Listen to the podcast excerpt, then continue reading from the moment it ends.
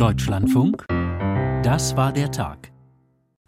Am Mikrofon Daniel Heinrich, guten Abend. Treibhausgasemissionen runter. Und zwar um 90 Prozent. Auf dem Weg zur Klimaneutralität will die EU-Kommission bereits bis 2040 einen Großteil der Emissionen in der EU reduzieren. Die Einzelheiten gleich zu Beginn der Sendung. Vor genau einem Jahr hat den Südosten der Türkei ein schweres, ein sehr schweres Erdbeben erschüttert. Mehr als 53.000 Menschen sind dabei ums Leben gekommen. Auch der Nordwesten des benachbarten Syriens war betroffen. Noch immer leben dort Hunderttausende Menschen in Zelten. Wir blicken gegen Ende dieser Sendung zunächst in die Türkei, dann nach Syrien. Und der Verfassungsschutz hatte die AfD-Jugendorganisation Junge Alternative 2023 als gesichert rechtsextrem eingestuft. Der Eilantrag der Partei dagegen ist heute abgewiesen worden. Auch dazu gleich mehr. Für was genau steht die junge Alternative überhaupt? Wie ist ihr Verhältnis zur AfD? Wie steht es um ein mögliches Verbotsverfahren? Vor der Sendung habe ich mit der Politikwissenschaftlerin Anna-Sophie Heinze von der Uni Trier gesprochen. Das volle Interview in fünf Minuten. Beginnen wollen wir thematisch in Straßburg. Es sind, das kann man so sagen, ambitionierte Ziele, gelinde gesagt. Bis 2023, bis 2030, also in sechs Jahren schon will die EU erreichen, dass bis zu 55 Prozent weniger Treibhausgase als 1990 ausgestoßen werden. Nun hat die Kommission ein neues Etappenziel vorgegeben bis 2040. Caroline Born berichtet. Es ist ein erster Aufschlag, eine Empfehlung, mit der die EU-Kommission die Diskussion um das künftige Klimaziel eröffnen will. Mit den Mitgliedstaaten und dem Parlament, aber auch mit der Wirtschaft und den Bürgern, so Klimakommissar Wubke Hoekstra. We do to make sure that we have a balanced approach and everyone at our continent um sicherzugehen, so Hoekstra, dass der Ansatz ausgewogen ist und niemand auf der Strecke bleibt. 90 Prozent weniger Treibhausgase bis 2040 im Vergleich zum Jahr 1990, so der Vorschlag der EU-Kommission. Dass es darüber einen Dialog geben soll, begrüßt Hoekstras Parteikollege, der CDU-Europaabgeordnete Peter Liese. Er ist bei der Zielvorgabe zurückhaltend, verweist auf die bereits bestehenden ambitionierten Klimaziele und ist froh über die, wie er sagt, positive Herangehensweise gegenüber den Bauern. Die Landwirtschaft nicht anprangern, nicht in die Ecke stellen, sondern als Partner sehen. Die Land- und Forstwirtschaft ist der einzige Sektor, die jetzt schon CO2 aus der Atmosphäre entnehmen. Und auf dem Weg müssen wir weitermachen. Die EU-Kommission hat ein Papier vorgelegt, in dem sie Optionen skizziert, wie das 2040er Ziel erreicht werden kann. Umweltschutzorganisationen wie Greenpeace kritisieren, die Kommission sei den Bauern zu weit entgegengekommen, hätte die Belastungen für die Landwirte gestrichen. Die liberale Fraktion im EU-Parlament stellt sich hinter den Kommissionsvorschlag. Ce moins 90 il est basé sur la science. Euh, die 90 Prozent seien wissenschaftlich basiert, so Pascal Caffin bei der Plenardebatte in Straßburg. Zwischen 90 und 95 Prozent sollten es sein, das hat der EU-Klimabeirat im vergangenen Juni festgestellt. Die EU-Kommission hat sich für die untere Grenze der Empfehlung entschieden. Konkrete Maßnahmen, wie dieses Ziel erreicht werden soll, hat die Kommission noch nicht vorgelegt, sondern lediglich eine Richtung vorgegeben. Das Energiesystem soll dekarbonisiert werden durch erneuerbare Energien, aber auch durch Kernkraft. Auch die Abscheidung und Speicherung von CO2 soll eine Rolle spielen. Dazu hat die EU-Kommission eine Strategie vorgelegt. Eine derzeit noch teure und energieintensive Technologie kritisieren die Grünen. Well, ladies and gentlemen, this is a lot of CCSing out of the problem by Europe now. Der grünen Politiker Bas Eickhout bemängelt, die EU-Kommission setze zu sehr darauf, Emissionen durch CO2-Entnahmen zu kompensieren. Auch die SPD kritisiert, solche Technologien seien noch nicht marktreif und die Frage der CO2-Endlagerung sei noch nicht gelöst. Und den Sozialdemokraten fehlt eine Strategie, wie die Ärmsten beim grünen Wandel mitgenommen werden sollen. Die AfD lehnt den Vorschlag komplett ab. Der politische Klimawahnsinn soll nun schon 2040 zu neuen Höhenflügen ansetzen. So Silvia Limmer von der AfD, die vor einer Deindustrialisierung warnt. Der Bundesverband der deutschen Industrie bezeichnet die Ziele als hochambitioniert ohne den Hochlauf von CO2-Entnahmetechnologien sei ein Minus von 90 Prozent nicht zu erreichen, so BDI-Hauptgeschäftsführer Holger Lösch. Die Debatte über das neue Klimaziel wird auch im Wahlkampf eine Rolle spielen. Einen entsprechenden Gesetzvorschlag wird es aber erst nach den Europawahlen im Juni geben, dann von einer neuen EU-Kommission. Auf dem Weg zur Klimaneutralität. Die EU-Kommission hat das Klimaziel für 2040 vorgelegt. Caroline Born berichtete. Das Thema war auch Teil unserer Kommentarsendung kurz nach sieben hier im Programm. Falls Sie diese verpasst haben, Blick ins Internet deutschlandfunk.de. Dort können Sie unter anderem den Kommentar dazu nachhören. Themenwechsel. Der Verfassungsschutz hatte die AfD-Jugendorganisation 2023 als gesichert rechtsextrem eingestuft. Der Eilantrag der Partei dagegen ist vom Verwaltungsgericht Köln nun abgewiesen worden. Auch das Gericht sieht verfassungsfeindliche Absichten. Gudula Geuter berichtet. Auf 76 Seiten setzt sich das Verwaltungsgericht Köln mit der jungen Alternative auseinander, der Jugendorganisation der AfD. Zumindest in diesem Verfahren des vorläufigen Rechtsschutzes mit dem Ergebnis, so die stellvertretende Pressesprecherin des Gerichts, Janette Hamm, dass das Bundesamt für Verfassungsschutz die junge Alternative als gesichert extremistische Bestrebung einstufen und behandeln darf. Die Entscheidung hatte der Verfassungsschutz vor einem Jahr getroffen. AfD und JA hatten dagegen geklagt. Das Verfahren in der Hauptsache läuft noch. In ihrer Eilentscheidung zitieren die Richter nun über viele Seiten JA-Funktionäre zum Beleg der Gründe für die Einstufung, die die Pressesprecherin nennt. Diese Gewissheit folgt für das Gericht zum einen daraus, dass die junge Alternative weiterhin einen völkisch abstammungsmäßigen Volksbegriff vertritt. Dann geht das Gericht weiterhin davon aus, dass die junge Alternative fortwährend eine ausländerfeindliche, insbesondere islamfeindliche Agitation betreibt. Asylbewerber und Migranten, heißt es in dem Beschluss, würden pauschal verdächtigt und herabgewürdigt, Einwanderer allgemein als Schmarotzer und kriminell bezeichnet.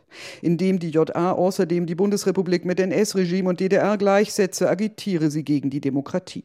Und, so die Gerichtssprecherin, wir haben weiterhin eine Verbindung der jungen Alternative zu verfassungsfeindlichen Bewegungen die zur Überzeugung des Gerichts feststehen. Insbesondere ist hier die identitäre Bewegung zu nennen. Schon vor zwei Jahren hatte dasselbe Gericht nach dreijährigem Verfahren dem Bundesamt für Verfassungsschutz bescheinigt, dass es die JA als Verdachtsfall führen darf mit, wie sich aus dem jetzigen Beschluss ergibt, vielfach denselben Belegen.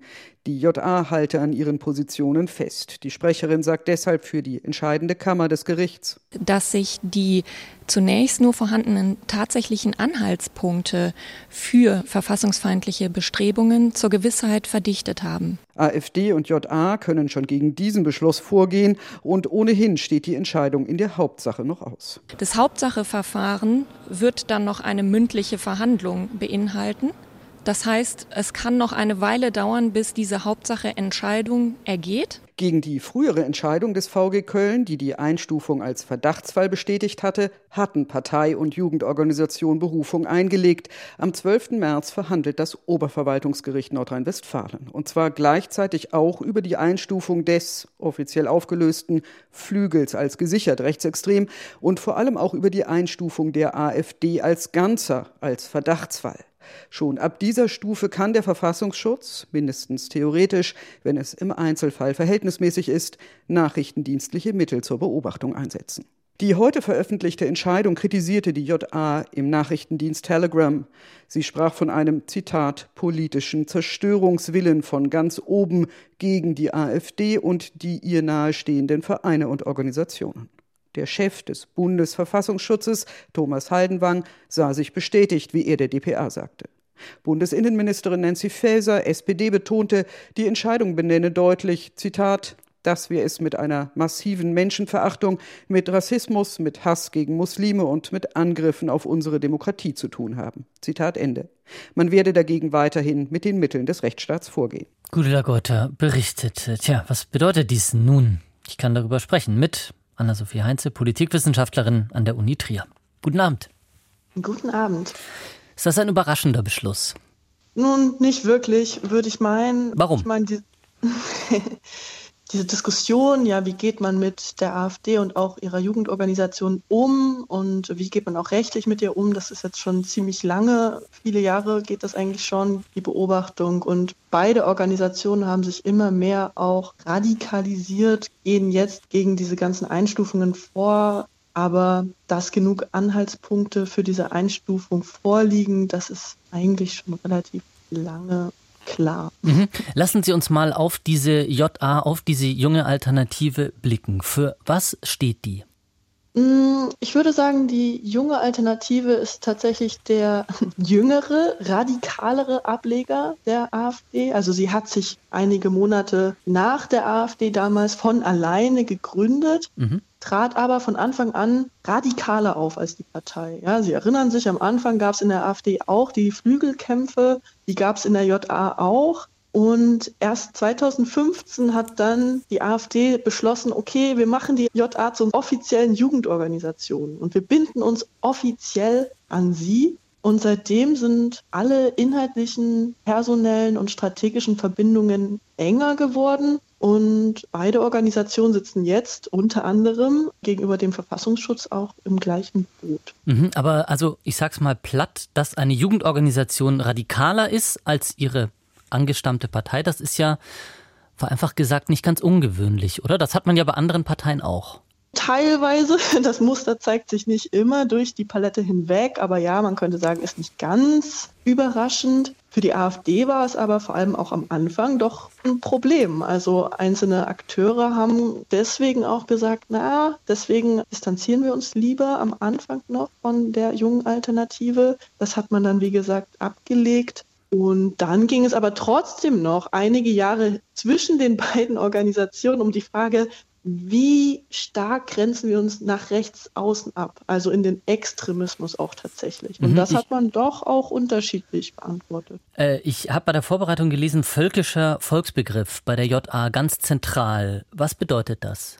Ja, das ist richtig. Und auch das hat sie früher offen kommuniziert als die AfD. Das bedeutet zum Beispiel, dass die junge Alternative ja relativ spät, 2018, erst ihr Grundsatzprogramm, den sogenannten Deutschlandplan, veröffentlicht hat.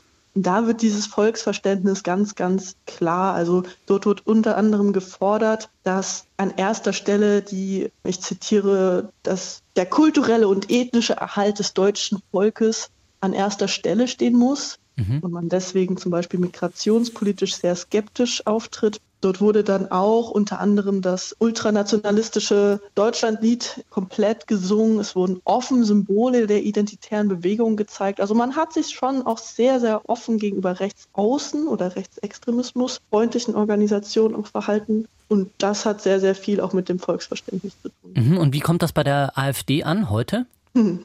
Heute nicht mehr so schwer wie vor wenigen Jahren noch, würde ich meinen, weil die Akteure, die das die ersten Jahre hinweg sehr stark kritisiert haben, mittlerweile eigentlich mehr oder weniger in der AfD auch marginalisiert wurden. Und gewissermaßen sitzen beide Organisationen ja auch jetzt im gleichen Boot. Ja, JA ist die offizielle Jugendorganisation der AfD. Es gibt diese Verbindungen. Es gibt auch immer mehr tatsächliche personelle Verbindungen. Ja, viele JAler sitzen für die AfD in den Parlamenten. Wir haben seit 2022 die ersten JAler auch im AfD-Bundesvorstand. Also das ist nicht mehr zu verleugnen, sozusagen, dass es da viele Verbindungen gibt. Kann man jetzt, Frau Heinze, angesichts dieses Gerichtsbeschlusses und dieser gerade von Ihnen beschriebenen Verbindungen nervös werden bei der AfD? Ich, ich würde sagen, es gibt viele Gründe für die AfD, gerade nervös zu werden. Und das ist auf jeden Fall auch einer, genau. Also ganz, ganz klar, dass der Rechtsstaat sozusagen hier auch sich aktiv zeigt, sozusagen und sozusagen klar ist, also man kann bestimmte Rechtsaußenpositionen und Rechtsaußen-Frames auch nicht einfach so in seine Programme schreiben, in den Social-Media-Kanälen verteilen, auf der Straße propagieren, ohne dass das Nachwirkungen hat. Und das beobachtet natürlich die AfD jetzt auch ganz aktiv. Ist das nicht aber auch für die AfD ein Riesenproblem? Sie sprechen Social Media an. Ich habe ähm, Herrn Höcke gesehen auf Instagram-Videos der JA. Das muss man ja zugeben, die sind gut gemacht, ja, gut geschnitten, professionell, schnittig unterlegt mit Musik, aber ist dieser ganz offensichtliche radikale Impetus, der da durchdringt, ist das nicht ein Riesenproblem für die AfD, die sich ja auch immer noch zumindest den Anstrich versucht zu geben, bürgerlich zu sein? Mhm. Also Sie sprechen was ganz Wichtiges an, nämlich die Social-Media-Aktivitäten der JA, auch der AfD, aber auch der JA, die super professionell sind und eine sehr hohe Reichweite erfahren. Und da gibt es viele Mitglieder, die sehr, sehr aktiv sind. Da fließt offensichtlich auch ziemlich viel Geld rein in die mhm. Professionalisierung dieser Aktivitäten. Und ja, Sie haben gewissermaßen recht. Also normalerweise sehen wir auch in der Forschung, dass diese Parteien eher versuchen, sich einen normaleren Anstrich zu verleihen. Was man jetzt bei der AfD sieht, ist eher ein bisschen man versucht sozusagen teilweise gar nicht mehr die extremen Positionen zu vertuschen. Und skurrilerweise, zumindest bis Ende letzten Jahres würde ich meinen, normalisieren sich diese Positionen trotzdem. Das ist tatsächlich ein bisschen verwunderlich, könnte man sagen offensichtlich aber lange Zeit jetzt für die Partei gar nicht so ein Problem gewesen, also außerhalb der ganzen Verbotsdebatte. Ich wollte gerade sagen, was wäre jetzt denn der Weiterdreh, platt gesagt? Es gibt Stimmen von den Grünen, die fordern ein Verbot der JA. Halten Sie das für sinnvoll oder kreiert man da nicht so eine Art Märtyrerstatus? Mhm, genau, also diese generelle Verbotsdebatte, das gilt sicherlich für beide Organisationen. Das ist eine Möglichkeit, mit Rechtsaußenakteuren und Rechtsaußenorganisationen umzugehen. Nun bin ich keine Juristin, aber Vereine zu verbieten, und die JA ist ja ein Verein. Mhm. Ja, also sie ist ein eingetragener Verein. Wäre einfacher als ein Parteiverbot. Das wäre einfacher mit Sicherheit. Ob das politisch und strategisch sinnvoll ist, das sollen andere entscheiden. Ich halte das für ein bisschen, ja, eine Frage von, von vielen anderen. Es gibt viele andere Möglichkeiten, diese Akteure zu schwächen. Wir sehen gerade in ganz Deutschland massenweise Proteste auch gegen Rechtsextremismus. Das ist eine andere Möglichkeit. Die Parteien spielen eine große Rolle, die Medien spielen eine große Rolle. Also man sollte diese ganze Verbotsdebatte sozusagen auch ein bisschen kontextualisieren, würde ich sagen. Anna-Sophie Heinze, Politikwissenschaftlerin an der Uni Trier. Vielen Dank für Zeit und Gespräch. Vielen Dank Ihnen. Das Interview haben wir, wie gesagt, kurz vor dieser Sendung aufgezeichnet. Ein Hörtipp an dieser Stelle, falls Sie mehr zum Thema wissen wollen. Blick ins Internet in unsere Audiothek-App. In unserem Podcast Der Tag haben wir die junge Alternative, die JA, auch nochmal genauer unter die Lupe genommen. Wir blicken auf das Berliner Regierungsviertel. Deutschlands Wirtschaft bleibt, das kann man wohl so sagen, auch weiterhin in einer Art Krisenmodus. Die Bundesregierung will eigentlich vorankommen. Die Unternehmen in Deutschland sollen entlastet, der Wirtschaftsstandort gestärkt werden. Nur über das Wie sorgt innerhalb der Ampelfraktion mal wieder für Diskussionsstoff, wie Volker Fintermer berichtet. Bundesfinanzminister Christian Lindner hat bereits einen konkreten Termin im Auge, bei dem er überfällige Vorschläge zur Stärkung des Standorts vorlegen möchte, wie er gegenüber dem Handelsblatt erklärte. In zwei Wochen will Lindner den Jahreswirtschaftsbericht vorlegen und warb deshalb einmal mehr für die Abschaffung des Solidaritätszuschlages, was aus Sicht des Finanzministers auch den Vorteil hätte, dass die Länder keine finanziellen Einbußen hinnehmen müssten, was die politische Umsetzung erleichtern könnte. Wirtschaftsminister Robert Habeck hatte dagegen konkrete Steuererleichterungen sowie Steueranreize für Investitionen für die Unternehmen ins Spiel gebracht, die er über ein weiteres Sondervermögen des Bundes finanziert wissen will, weil die strengen Regeln der Schuldenbremse andere finanzkräftige Auswege derzeit kaum zulassen würden.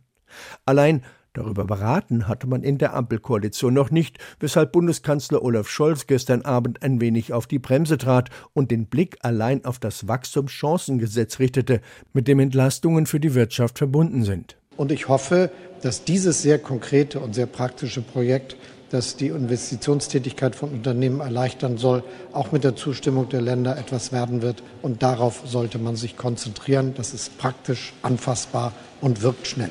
Allein die beiden Koalitionspartner haben mit ihren Vorschlägen diesen Fokus längst verlassen und wollen bereits mehr. Aber auch die Länder, die sich an der Finanzierung des Wachstumschancenpaketes beteiligen sollen, weshalb die Verabschiedung im Vermittlungsausschuss zwischen Bundesrat und Bundestag hängt, folgen dem Wunsch des Kanzlers nicht. Widerstand kommt da auch aus dem eigenen politischen Lager. Das hat erstens damit zu tun, dass die Länder den größten Anteil bezahlen sollen. Das ist ja aus Bundessicht vielleicht ganz vernünftig, weil der Bund ja Schwierigkeiten hat in einer finanziellen Situation. Aber die Länder erwarten dann zumindest, dass sie vorher danach gefragt werden, was denn im Wachstumschancengesetz passieren soll. Und das Wachstumschancengesetz in der heutigen Form ist so nicht vernünftig. Sagt ein entschiedener Dietmar Woidke, der sozialdemokratische Ministerpräsident von Brandenburg am Morgen im Deutschlandfunk dem es dabei nicht nur um den Finanzierungsanteil der Länder, sondern auch um die konkreten Inhalte der Reform geht, von der ein Land wie Brandenburg etwa wenig profitieren würde. Demnach ist auch die kleine Lösung, auf die der Bundeskanzler hofft, noch nicht in Reichweite und muss mit den Bundesländern noch ausgehandelt werden. In den grundsätzlichen Fragen aber plädieren die Wirtschaftsverbände jedoch eher für eine weiterreichende Unternehmenssteuerreform, also Habecks Vorstoß, als allein für die Abschaffung des Solidaritätszuschlages, wie das Christian Lindner fordert. Und insofern wäre an der Stelle Unternehmenssteuern anders aufzubauen, dort eine Entlastung vorzunehmen, tatsächlich ein wichtiger Schritt, um den Unternehmen Liquidität zu geben, aber auch in diesem internationalen Standortwettbewerb, in dem sich Deutschland ja befindet, wieder deutlich aufzuholen sagt Tanja Gönner, die Hauptgeschäftsführerin des Bundesverbandes der deutschen Industrie im RBB Inforadio. Vor dem Hintergrund der überdurchschnittlichen Steuerlast der Unternehmen in Deutschland sei das geplante Wachstumschancengesetz für die Industrie zwar ein wichtiger Impuls, aber auch der drohe im politischen Streit zerrieben zu werden, betont Gönner, weil zwischen Entwurf, Verabschiedung und Inkrafttreten dann häufig viel zu viele Diskussionen und auch Veränderungen da sind und das hilft nicht, um Vertrauen entstehen zu lassen. Das Wachstumschancengesetz sieht neben steuerlichen Entlastungen für Unternehmen vor allem eine Beschleunigung von Genehmigungsverfahren vor. Und die weitergehenden Vorschläge von Robert Habeck und Christian Lindner müssen innerhalb der Ampelkoalition wohl noch ausführlich diskutiert werden. Berichtet Volker Fintermer aus Berlin. Die Bundesregierung hat sich auf eine Strategie zum Bau wasserstofffähiger Gaskraftwerke geeinigt. Unsere Korrespondentin Nadine Lindner bringt die wesentlichen Elemente zusammen und die Reaktion darauf. Im Kern geht es bei der Kraftwerkstrategie um den Bau von rund 20 Kraftwerken, die die schwankende Einspeisung von Strom aus Wind und Solar ausgleichen sollen. Die Kraftwerke, die anfänglich noch mit Erdgas laufen, sollen Schritt für Schritt auf Wasserstoff umgestellt werden. Aus der Branche kommt Erleichterung. Ein guter Tag, um es gleich ganz deutlich zu sagen. Diese Eckpunkte für den ersten Teil einer Kraftwerksstrategie sind ein Meilenstein auf dem Weg zur Klimaneutralität Deutschlands. So Marie-Louise Wolf vom Verband BDEW, der die Interessen der Energie- und Wasserwirtschaft vertritt. Dazu zählen unter anderem E.ON und RWE. Ziel der Kraftwerkstrategie ist der Aufbau von 10 Gigawatt Leistung. Die Koalition rechnet mit 16 Milliarden Euro Kosten, verteilt über 20 Jahre. Noch einmal Marie-Louise Wolf. Naja, das ist ja erstmal der erste Schritt. Das sind noch nicht alle, die wir brauchen, aber das ist so etwa die erste Hälfte, die ja auch Minister Habeck geplant hatte. Zustimmung zu den Plänen kommt auch von den Stromerzeugern. RWE kündigte an, neue Kraftwerke bauen zu wollen. Etwas zurückhaltender äußerte sich die Cottbusser LEAG. Die Gaskraftwerke müssten an Orte mit bereits existierender Netzinfrastruktur kommen. Die Kraftwerkstrategie sieht grundsätzlich ein Ausschreibungsmodell für die Anlagen vor, wonach der zum Zuge kommt, der am wenigsten Subventionen verlangt. Im Jahr 2032 soll dann ein definitives Datum für die Umstellung auf Wasserstoff festgelegt werden, der sogenannte Fuel Switch. Der Zeitpunkt hängt davon ab, ob und wie gut die Entwicklung der Wasserstoffwirtschaft in Deutschland gelingt. Umweltverbände sind angesichts der Pläne entsetzt. Die Kraftwerkstrategie sei ein Konjunkturprogramm für die Erdgaslobby, da der Schwerpunkt zunächst auf dem Bau von neuen Gaskraftwerken liege, die Umrüstung unklar sei. Kritik kommt auch von der Energieökonomin Claudia Kempfert vom Deutschen Institut für Wirtschaftsforschung. Kempfert sagte im ZDF: Ich sehe es nicht wirklich als äh, großen Wurf. Man verlängert die fossilen Geschäftsmodelle, insbesondere Gaskraftwerke, für die man ohnehin auch Förderungen hätte, wenn man sie denn fördern wollte, über Kraftwerksreserven oder auch Netzreserven. Die neuen Kraftwerke sollen so in Deutschland verteilt werden, dass sie hilfreich für die Stabilität des Stromnetzes sind. Möglicherweise also ein Ort, Orten, wo heute Kohlemeiler stehen. Im letzten Jahr kam noch gut ein Viertel des Stroms aus der Kohle. Das Geld für die Förderung der neuen Gaskraftwerke soll aus dem KTF, also Klima- und Transformationsfonds, kommen. Allerdings soll weniger Leistung als ursprünglich geplant aufgebaut werden, damit auch weniger staatliches Geld fließen. Zentral ist zudem der Aufbau eines Kapazitätsmechanismus. Bis 2028 werden damit auch die Kilowattstunden abgerechnet, die bereitgestellt, aber nicht verbraucht werden. Details will die Ampel bis zum Sommer klären wären. Das ist ein weiteres Zeichen dafür, wie lang und zäh die Regierung mit sich und der Kraftwerkstrategie gerungen hatte. Am Ende fiel sie kleiner aus als geplant, alle Förderdetails stehen noch nicht fest und auch die EU-Kommission muss noch zustimmen. Weitere politische Streitpunkte sind absehbar. Dazu zählt die Ermöglichung, Kohlendioxid in den Boden zu verpressen, das sogenannte CCS. Kritik kommt daran bereits von den Grünen. Die Technologie sei ineffizient und teuer. Die Diskussion um den richtigen Weg bei der Energieversorgung geht also weiter. Mit Reaktionen auf die Kraftwerkstrategie der Bundesregierung Nadine Lindner. 23.35 Uhr gleich. Sie hören den Deutschlandfunk, das war der Tag. Wir machen weiter mit unseren Kurzberichten. Die militant-islamistische Hamas hat nach den Worten des katarischen Ministerpräsidenten generell positiv auf den jüngsten Plan über eine Feuerpause für den Gazastreifen reagiert. Bedeutet also Waffenruhe? Nein, berichtet Bettina Meyer. Auch wenn es im offiziellen Statement der Terrorgruppe heißt, die Organisation habe das Angebot mit einer positiven Einstellung geprüft, machte die Hamas deutlich, sie bestehe weiter auf einem Ende des Krieges, dem kompletten Truppenabzug aus Gaza, dem Wiederaufbau des Küstenstreifens und der Freilassung aller Palästinenser in israelischen Gefängnissen. Israel lehnt das ab und hatte eine sechswöchige Waffenruhe angeboten. Das Büro von Premier Netanyahu teilte mit, der Geheimdienst Mossad habe die Antwort der Hamas von Katar erhalten. Die Details würden nun geprüft. US-Präsident Biden sagte, es gebe zwar etwas Bewegung, aber die Bedingungen der Hamas seien überzogen. US-Außenminister Blinken, der in Israel erwartet wird, sagte, er werde mit der Regierung über das weitere Vorgehen sprechen. In Istanbul hat es einen Anschlag auf ein Gericht gegeben. Uwe Lüb. In Istanbul haben Bewaffnete versucht, eines der größten Gerichte der Türkei zu überfallen. Als sie einen Polizeiposten überwinden wollten, seien sie gestoppt worden, hieß es. Der Angriff, so der Innenminister der Türkei Yerlikaya im Kurznachrichtendienst X, sei abgewehrt worden. Die beiden Angreifer, eine Frau und ein Mann, seien getötet worden. Zudem seien bei dem vorangegangenen Schusswechsel vor dem Çağlayan Gerichtsgebäude in Istanbul sechs Menschen verletzt worden, darunter drei Polizisten.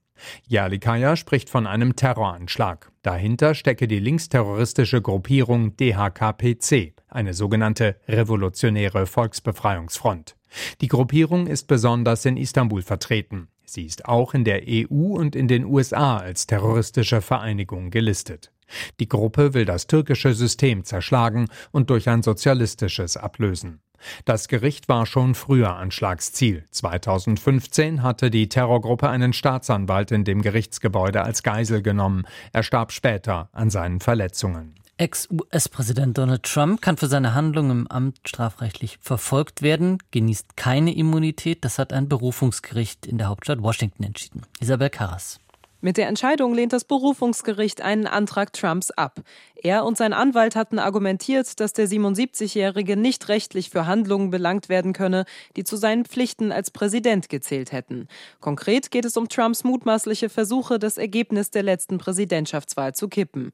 Die drei Richterinnen in Washington entschieden einstimmig, dass der ehemalige Präsident Trump für die Zwecke dieses Strafverfahrens zum Bürger Trump geworden sei, mit all den Verteidigungsmöglichkeiten eines jeden anderen Angeklagten.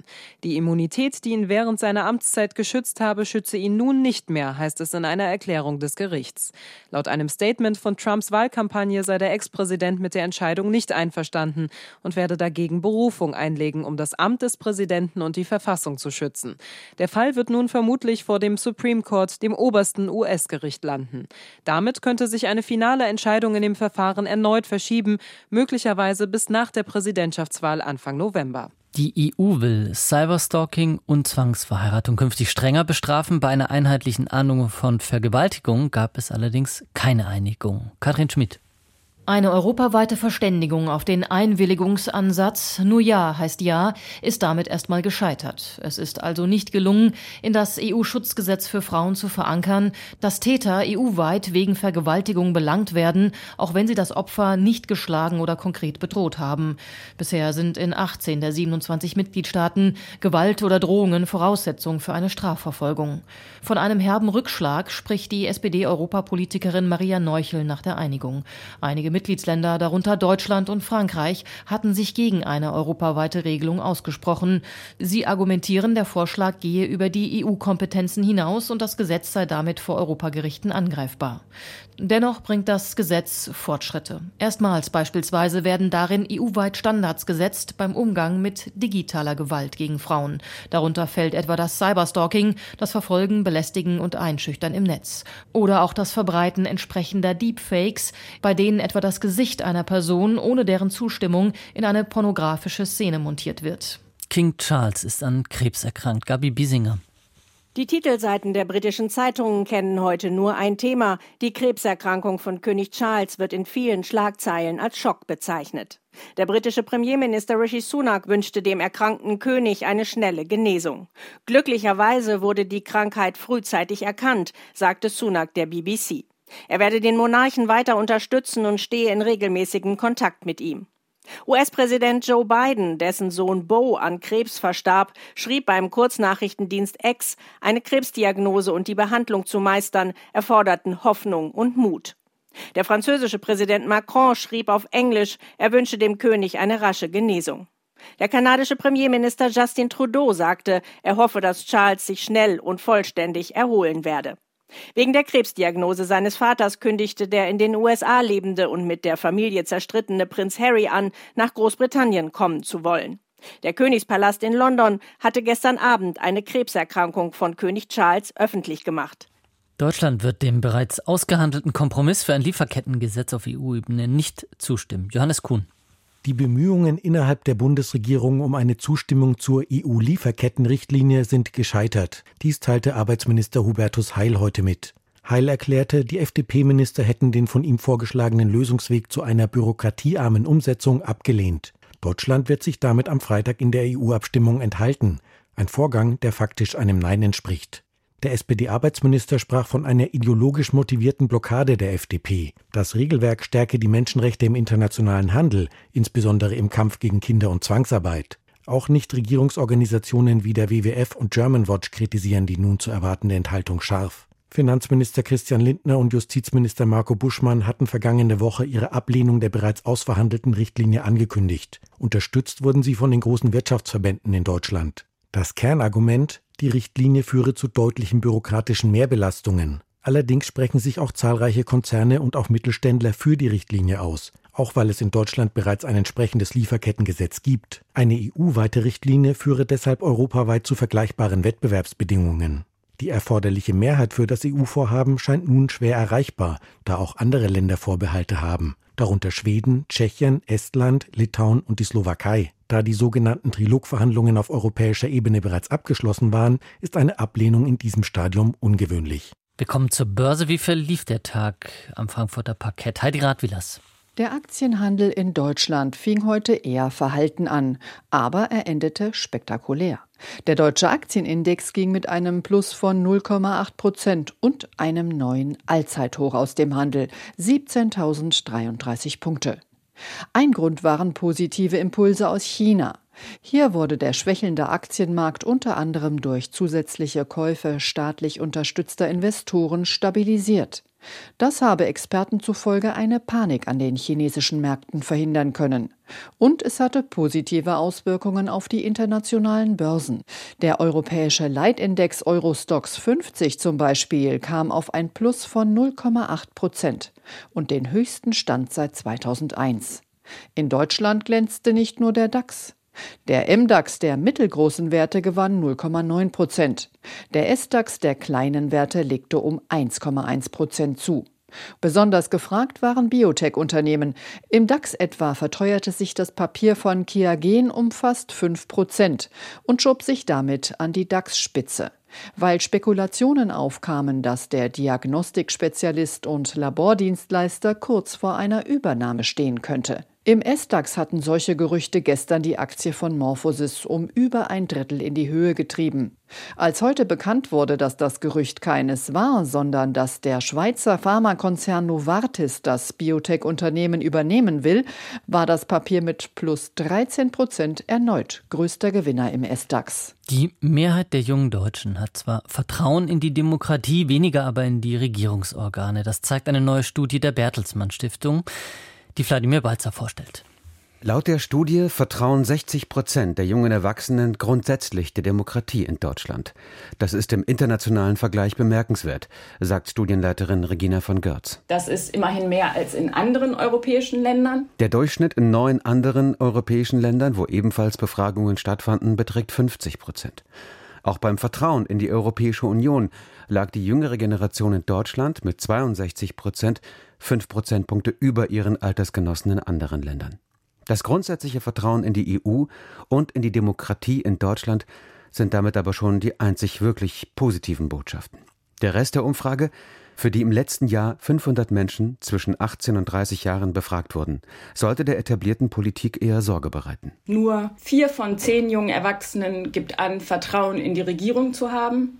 Und mehr als jeder Zweite sagt, dass er gar kein Vertrauen in die Bundesregierung oder das Parlament hat. Das heißt also, die Hälfte der befragten jungen Menschen ist entkoppelt vom politischen Betrieb in Deutschland. Konkrete Gründe für diese massive Entfremdung wurden nicht abgefragt, aber die Daten passen in einen stetig wachsenden Grundpessimismus, den Studienmacherin Regina von Görz feststellen muss. Alle erwarten, dass sich in den zentralen politischen Handlungsfeldern wie Klimawandel, wie Lebensstandard, wie Einkommensungleichheit sich in der Zukunft es sich eher verschlechtern wird. Hier finden sich auch die Themen, die die jungen Befragten bis 30 am meisten beschäftigen. Es ist nicht etwa Migration, wie man angesichts der Präsenz des Themas glauben mag, sondern vielmehr führen die Themen Menschenrechte, Klimawandel sowie sexueller Missbrauch die Liste der Dinge an, die junge Menschen am meisten betreffen. Bemerkenswert auch die Angst vor mentalen Gesundheitsproblemen. Immerhin 41 Prozent der jungen Befragten gibt an, hier Sorgen zu haben. Die Studienmacher sprechen von Warnsignalen. Angesichts dieser Zweifel an der Lösungsfähigkeit von Politik bestünde die Gefahr, dass sich junge Menschen denen zuwenden, die einfache Lösungen versprechen und damit offen werden für radikales Gedankengut. Politik müsse vorausschauend handeln und auf die Bedürfnisse junger Menschen eingehen. Für die 29-jährige Unionsabgeordnete aus dem Bundestag Katharina dos Santos sind die Ergebnisse dieser Studie jedenfalls alarmierend. Die Oppositionsvertreterin appelliert an die Politik, wirklich Problemlösungen anzubieten. Ich glaube, ein Weg dazu ist, Zusagen zu machen, die man auch einhält. Die Aufgabe von Politik ist es doch auch, dafür zu sorgen, dass unser Leben besser wird. Das grundsätzliche Vertrauen in die Demokratie als Staatsform aber gibt zumindest Hoffnung, während der konkrete Politikbetrieb laut dieser Umfrage noch einiges nachzuholen hat. Wladimir Balzer berichtete. Vor genau einem Jahr hat den Südosten der Türkei ein sehr schweres Erdbeben erschüttert. Mehr als 53.000 Menschen sind dabei ums Leben gekommen. Am ersten Jahrestag nun zeigt sich der ganze kollektive Schmerz dieser Tragödie vor allem in Antakya in der Provinz Hatay. Dort ist unweit der Stadt ein riesiger Friedhof für die Erdbebenopfer entstanden. Auf dem Nadjila Friedhof haben sich heute hunderte Menschen zusammengefunden, um die Verstorbenen zu betrauern. Isabel Gotowatz berichtet. Eine Familie legt rote Nelken auf das Grab ihres gerade mal acht Jahre alten Sohnes. Jascha ist am 6. Februar im vergangenen Jahr gestorben. Sein Todesdatum eint ihn mit den zahlreichen anderen Toten hier auf dem Friedhof in Antakya. Sie alle sind bei dem schweren Erdbeben vor einem Jahr ums Leben gekommen.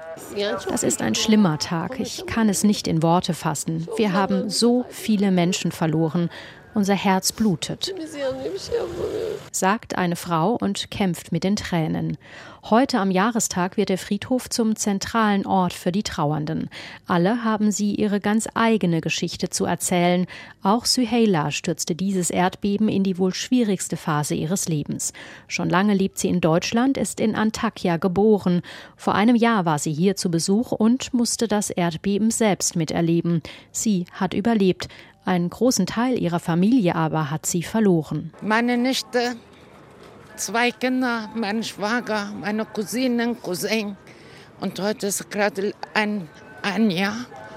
Und deshalb sind wir hier. Suheila konnte ihre Angehörigen beerdigen, kann ihr Grab besuchen. Keine Selbstverständlichkeit, denn es gibt sie. Die Fälle, wo bis heute noch immer Menschen vermisst werden. Das sind die hunderten Menschen, die noch nicht da sind. Die wissen ja nicht, wo das Grab ist, noch nicht mal. In dieser Ungewissheit lebt Fatma nun schon seit 365 Tagen. Bis heute sucht sie ihren Sohn, ihre Schwiegertochter und ihren kleinen Enkel. Ein Foto in den Händen erinnert an ihre Liebsten. Ihr Verbleib ist ungeklärt. Auch für die Mutter ihrer verschwundenen Schwiegertochter ist das unerklärlich. Waren sie doch nur eineinhalb Stunden nach dem Beben an dem eingestürzten Haus ihrer Kinder, in der Hoffnung, sie zu finden. Der türkische Katastrophendienst Afad nahm ihnen diese Hoffnung. Sie haben gesagt, dass sie die Toten zur Seite gelegt und ihre DNA über überprüft und diese identifiziert hätten. Aber unsere waren nicht dabei. Von ihnen gibt es keine Spur. Niemand von ihnen finden wir. erklärt Selime mit Tränen in den Augen. Dennoch sind die beiden Frauen heute zum Friedhof gekommen, um auf das Schicksal der Vermissten aufmerksam zu machen. Von der Regierung fühlen sie sich alleingelassen. Offizielle Vermisstenzahlen gibt es nicht. Aufklärung findet nicht statt. Eine Untersuchungskommission im Parlament wurde abgelehnt. In ihrem Schmerz sind Fatma und Selimir nicht allein, auch andere Betroffene gesellen sich zu ihnen. Trotz ihres Schicksals wirken sie stark. Schwäche kann sich Fatma nicht leisten, wie sie sagt. Ich habe noch andere Kinder, zwei Töchter und einen Sohn. Für sie versuche ich mich zusammenzureißen. Ihnen geht es auch nicht gut. Mir geht es zwar schlecht, aber als Mutter muss ich stark bleiben. Isabel Gotowatz berichtete und auch der Nordwesten Syriens wurde schwer vom Erdbeben getroffen. Am verheerendsten war die Situation in der Region Idlib.